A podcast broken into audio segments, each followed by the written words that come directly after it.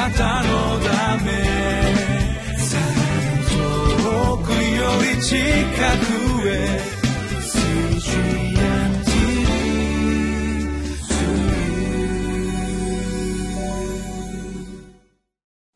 皆さんこんにちは。3月1日新しい月になりました。リビングライフの時間です。今日は苦難に耐え抜く力を与える神の慰めという題でご一緒に御言葉を学びたいと思います。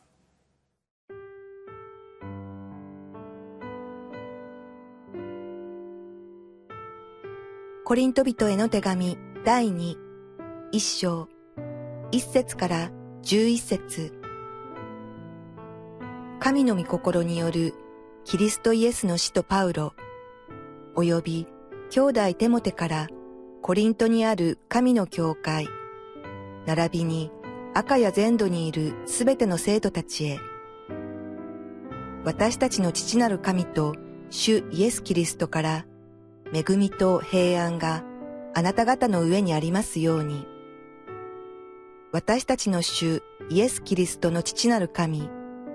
慈愛の父、すべての慰めの神が褒めたたえられますように。神は、どのような苦しみの時にも、私たちを慰めてくださいます。こうして私たちも、自分自身が神から受ける慰めによって、どのような苦しみの中にいる人をも慰めることができるのです。それは、私たちにキリストの苦難が溢れているように、慰めもまたキリストによって溢れているからです。もし私たちが苦しみに遭うなら、それはあなた方の慰めと救いのためです。もし私たちが慰めを受けるなら、それもあなた方の慰めのためで、その慰めは私たちが受けている苦難と同じ苦難に耐え抜く力をあなた方に与えるのです。私たちがあなた方について抱いている望みは動くことがありません。なぜならあなた方が私たちと苦しみを共にしているように、慰めをも共にしていることを私たちは知っているからです。兄弟たちよ、私たちがアジアであった苦しみについてぜひ知っておいてください。私たちは非常に激しい耐えられないほどの圧迫を受け、ついに命さえも危うくなり、本当に自分の心の中で死を覚悟しました。これはもはや自分自身を頼まず、死者を蘇らせてくださる神により頼むものとなるためでした。ところが神は、これほどの大きな死の危険から私たちを救い出してくださいました。また、将来も救い出してくださいます。なおも救い出してくださるという望みを私たちはこの神に置いているのです。あなた方も祈りによって私たちを助けて協力してくださるでしょう。それは多くの人々の祈りにより私たちに与えられた恵みについて多くの人々が感謝を捧げるようになるためです今日私たちが読んでいる箇所は手紙の書き出しの部分でありますなぜパウロがこの手紙を書いたのか？この手紙をコリントの生徒たちに読ませようとしたのか、まあ、そのような背景については皆さん今日のこのリビングライフの20ページ以降を見ていただきますと詳しく解説されておりますのでそちらをご覧いただきたいと思います。今日私は皆さんとご一緒に一つのことについてご一緒に学びたいと思うんです。それは神様が私たちに与えてくださった慰めというものはその私たち励まされた私たちを通して他の人々への慰めへとなっていくということについてであります。パウロは簡単な挨拶をした後で神様の慰めということについて語っています。なぜパウロがこの手紙の冒頭から神様の慰めについて語っていったのかそのことははっきり分かりません。けれどもはっきりしていることは一つあります。それは何かっていうとこのパウロが主の働きを進めていく中で神様の慰めをたくさん受けていたんだということであります。私たちは使徒の働きを見てまいります時にパウロがどんなに厳しい状況の中でイエス様の福音を伝えていったのかということを教えられていきますよね。パウロを通して違法人の人たちがいやユダヤ人も含めてですけどもたくさんの人たちが救われていきました。でもそのパウロの前に立ちはだかっていくのはパウロの敵でした。パウロを非難しまた時には力によってパウロを除外しようとしていきました。パウロはある時石を投げられて気絶をしてしまうこともあればまたは大きな籠に乗せられて逃げ出さなければいけないというような恥ずかしい思いもいたしました。またイエス様を述べ伝えているただそれだけの理由の上に鞭打たれそして牢獄に入れられるというようなこともありました。けれどもパウロはこういう苦しい経験をしていく中でもなおイエス様を力強く述べ伝えていったんですね。なぜそんなことができたんでしょうか。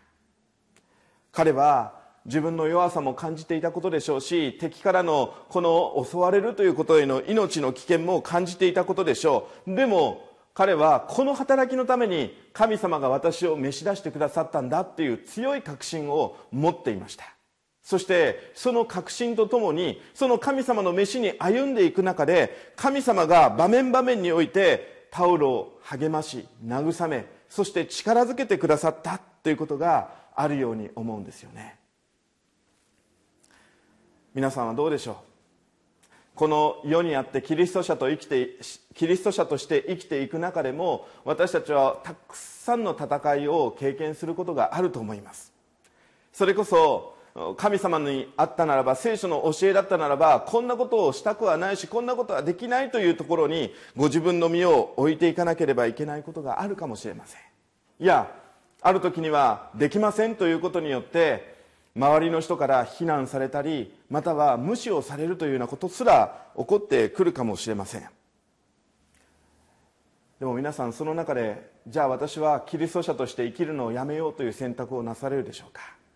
いやあなたがキリスト者として生きていこうとするときになおその中にあっても信仰を通して神様に従って歩んでいこうとするときに神様はあなたに何をしてくださるでしょうか。そうです。慰めを与えてくださるのではないでしょうか。そして4節を見るならばパウロはその私たちが受ける慰めは私たち自身にとどまるものではない。この慰めを受けた私たちを通して他の慰めを必要としている人たちに私たちが慰めの言葉を持って励ましたり慰めたりすることができるんだと言っているんですよね。もしかしたら前にお話ししたことがあるかもしれません。でも私はいつも私が受けた経験ということを思い起こすんです。それは私がまだ牧師として駆け出しの頃でありました。神様は本当にわずかでしたけれども私の拙い働きを用いてくださって教会を少しずつですけれども成長させてくださった。ところがその時に私は同じ教会のある生徒の言葉によって深く心を傷つけてしまうということがあったんですね。後日私を傷つけたとしたその生徒の方から電話があって許してほしいんだというそんな言葉をもらいました。で私は、その時に心の中で本当に許せたかっていうと許せなかったんですけども許しを求められたのに許せないっていうことはそれはおかしいなと思って分かりました許しますと言ってみたんですけれどもでも本当に許したわけではなかったので心の中の傷が本当に日に日に大きくなっていくということを感じました。ある時にはいつも助言をいただいている先輩の牧師のところに出かけていって自分が経験したことを話しそしてアドバイスをいただきました。確かにそのアドバイスは正しいもので私は頭の中ではそれを理解することができるんですけどもでもそれが心の傷に届いたかというと届くことがありませんでした。傷を負ったままけれど心のどこかでは癒されたいんだという思いを持ったまましばらくの時間が続いたある時です。私はある集会に出て一人の年配の先生から「牧会はどうですか?」と尋ねられました。でそれはちょうど食事の席だったんですけれども私はそこでその前に座られた先生に実はこんなことがあってとお話をしたんですね。するとその先生は途端に目が目を潤わせてそしてしばらくすると涙が一つ二つとその先生の目から伝わって出てきたんですね。大変でしたね。ってたった一言でしたけどそう言われた時に私の心の中にあったわだかまりがさーっと溶けていくそういうことを経験したんです。私の傷にその涙が届いたっていう経験をしたんですよね。理屈ではないんです。本当にそのことを通して私は癒されたんです。おそらくその先生も主の働きを進めていく中でたくさんの苦しみを経験したんじゃないでしょうか。でもその先生を通して私は癒されたんです。そしてその後日談もあるんです。私はある時に後輩の先生から同じように苦しんでいるその場面を聞きました。そしてその時に私はその先生に私が受けた経験を話したんです。後日その先生からメールが届きました。先生あの時はありがとうございました。私は先生のあの言葉によって励まされ慰められ力づけられたんです。皆さんどうでしょう？皆さんも辛い経験をすることがあるかもしれませんがその皆さんの経験を神様は用いてくださるんではないでしょうか。苦しんでいる傷んでいる人たちと共に私たちは主を見上げていくそのようなものでありたいと思うのです。